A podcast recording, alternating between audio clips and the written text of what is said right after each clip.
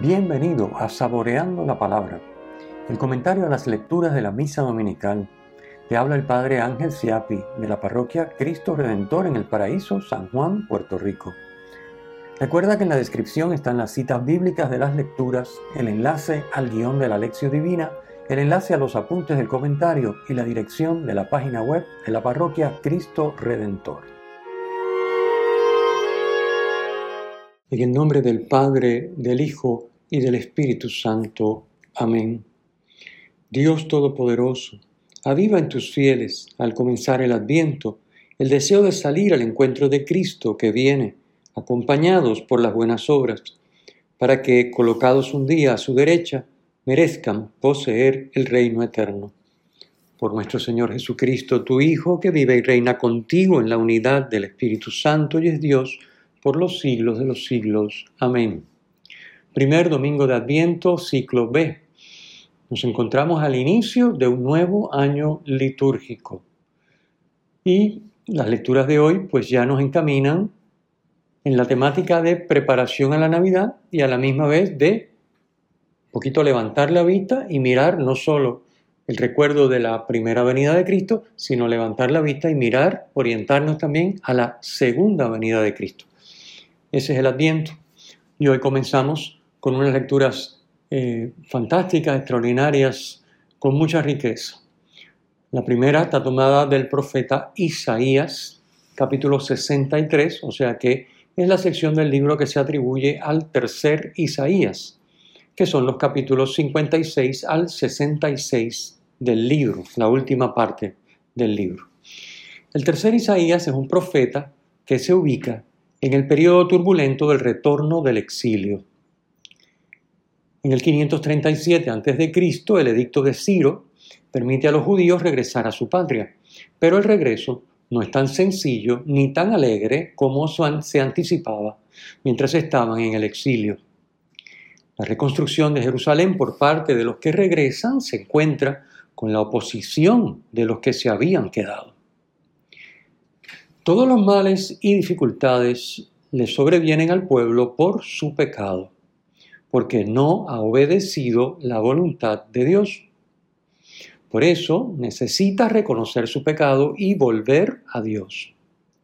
Dios siempre perdonará y acogerá, porque es nuestro Padre. Esta expresión, nuestro Padre, aparece dos veces en la lectura en el versículo 16b del capítulo 63 y en el versículo 7 del capítulo 64. En el versículo 17, capítulo 63, encontramos, ¿por qué nos extravías, Señor, de tus caminos y endureces nuestro corazón para que no te tema? Esta expresión no atribuye a Dios la culpa de nuestro pecado y de sus consecuencias, como podría parecer, sino que reconoce que el respeto de Dios a nuestra libertad le lleva a permitir que no le obedezcamos, que no le temamos en lenguaje bíblico, eso es lo que significa temer, respetar y obedecer. Así que que no le temamos, porque somos libres y Él respeta nuestra libertad. Así que cuando decidimos no temerle, no obedecerle y nos extraviamos fuera del camino de su voluntad, Él lo tolera. Así que no es que Él nos extravíe, es que Él permite nuestro extravío. El profeta pide la intervención de Dios. Anhela que baje del cielo, como dice el versículo 19b. Ojalá rasgases el cielo y descendieses. La encarnación del Hijo de Dios, cuyo nacimiento nos preparamos a celebrar en Navidad es el cumplimiento de esta profecía. En el versículo 4 del capítulo 64 dice, sales al encuentro de quien practica con alegría la justicia. El que busca vivir en la voluntad de Dios, que es lo que significa practicar la justicia en lenguaje bíblico, experimenta su amor. Es decir, se encuentra con Él. La experiencia del amor de Dios es una experiencia de Dios. Encontrarse con el amor de Dios es encontrarse con Dios porque Dios es amor. Es la misma idea que expresa la plegaria eucarística cuarta. cuando dice, compadecido, tendiste la mano a todos para que te encuentre el que te busca. Lo opuesto también es cierto. El que no vive en la voluntad de Dios se cierra a su amor y tiene la sensación de que Dios se le esconde, como dice el versículo 6 del capítulo 64, nos ocultabas tu rostro. El ser humano, sin Dios, no es nada ni puede nada. El profeta emplea imágenes muy gráficas para referirse a la situación del hombre en pecado, el hombre que le ha dado la espalda a Dios. Dice, nuestra justicia era un vestido manchado. Dice también, nos marchitábamos como hojas. Y finalmente, nuestras culpas nos arrebataban como el viento. Capítulo 64, versículo 5. Incluye todas estas expresiones que son muy gráficas para denotar cómo la criatura en pecado, dándole la espalda a Dios, no es nada. Imagínense un vestido manchado, hojas marchitas. ¿Para qué sirve una hoja marchita? Bueno, como abono únicamente. Es decir, no, no, no tiene belleza, no tiene utilidad.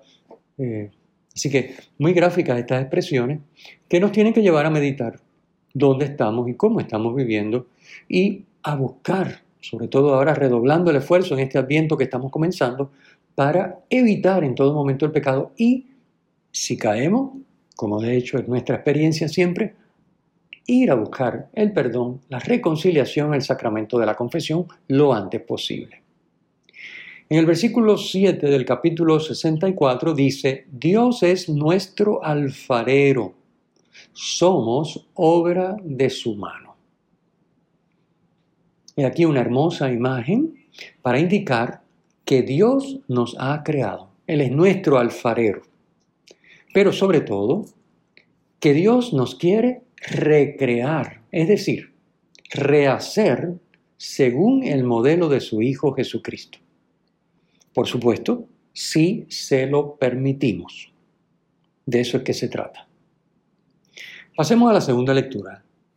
Al inicio de su primera carta a los Corintios, Pablo les saluda deseándoles gracia y paz de parte de Dios nuestro Padre y del Señor Jesucristo. Versículo 3 la gracia de Jesucristo, el don de sí mismo que el Padre Dios nos ha hecho en su Hijo, como dice el versículo 4, la gracia de Jesucristo abarca pasado, por eso dice en el versículo 5, en Él habéis sido enriquecido en todo, abarca presente, versículo 7 dice, no carecéis de ningún don gratuito, y futuro, Versículo 8 dice, Él os mantendrá firmes hasta el final. La gracia de Dios abarca todos los tiempos. Desde el eterno presente de Dios, nosotros recibimos la comunicación de su ser, su gracia y los frutos de la misma en el pasado, en el presente y en el futuro. La paz verdadera es fruto de acoger el don de Dios en Jesucristo, es decir, de vivir la comunión con el Padre por medio del Hijo en el Espíritu Santo. Como dice el versículo 9, fiel es Dios, el cual os llamó a la comunión con su Hijo. Dios es fiel, siempre es fiel, aunque nosotros le seamos infieles. Ahí radica nuestra esperanza. Siempre podemos enderezar el camino y contar con su ayuda. Y vale la pena el esfuerzo, pues nuestro destino es vivir en cuerpo y alma la vida divina. Adviento es tiempo para revisar y corregir lo que haga falta, para mejorar nuestra correspondencia a la fidelidad y gracia de Dios es tiempo de repasar lo que hemos dejado que la gracia haga en nosotros y a la vez de contemplar con esperanza lo que podría hacer si somos fieles. Pasemos finalmente al Evangelio. El Evangelio de hoy contiene la versión de Marcos de la parábola de los talentos de Mateo que leímos hace dos domingos, el domingo 33 del ciclo A. El hombre que se fue de viaje y dejó su casa, versículo 34, representa a Dios, dueño de todo. Los criados y el portero somos nosotros, los administradores, encargados de hacer lo que Dios nos asigna. Como dice el versículo 34, dio a cada uno de los criados su tarea. Eso somos nosotros. Criados a quienes se nos pedirá cuenta. Como dice el versículo 35, vendrá el Señor de la casa. No se fue para desentenderse, se fue para mantenerse ayudándonos y darnos el espacio para que nosotros nos desempeñemos, para que nosotros libremente podamos acatar su voluntad y amar, que de eso es que se trata. Es como una prueba, es como un examen. Pero regresará. Y al regreso se nos pedirá cuenta. Mejor aún, se nos dará lo que hemos querido para nosotros, según nuestro comportamiento. No es tanto que se nos va a poner un poquito como en el banquillo de los acusados para ver quién nos defiende y si somos culpables o no. Se va a constatar lo que nuestras obras nos han conseguido. Y si nuestras obras nos han conseguido una comunión más plena con Dios, pues eso es lo que tendremos. Y si nuestras obras nos han conseguido una comunión menos plena, pues eso es lo que tendremos. Y si nuestras obras le han dado la espalda a Dios, pues eso es lo que tendremos. Pero hay que saber que Dios vendrá. Vendrá el Señor de la casa. Versículo 35. La vigilancia propia de este tiempo de Adviento consiste en mantenerse llevando a cabo la tarea recibida, la tarea que Dios nos ha encomendado. Se fue de viaje y dejó su casa y nos la dejó encargada a nosotros que somos sus criados. Dormirse sería lo contrario de estar vigilantes creerse que no hay que hacer nada, que está todo bien, que cualquier cosa que hagamos está bien porque Dios es bueno y no importa. Pero eso sería no solamente una falta de respeto a Dios, sino una falta de respeto a nosotros mismos, porque sería el equivalente a pensar que no somos libres. Porque pensar que da lo mismo hacer una cosa que otra es pensar que no somos libres. Pero si somos libres, tienen que haber unas consecuencias de nuestros actos. Y esa es la realidad. Somos libres y nuestros actos tienen consecuencias. De hecho, tienen consecuencias eternas. Nadie conoce cuándo será la parucía, la segunda venida de Cristo, versículo 33. La consecuencia lógica, por tanto, es, una vez más, mantenernos vigilantes, estar preparados en todo momento. Es el mandato de Jesús en el Evangelio de hoy. Vigilad, versículo 33.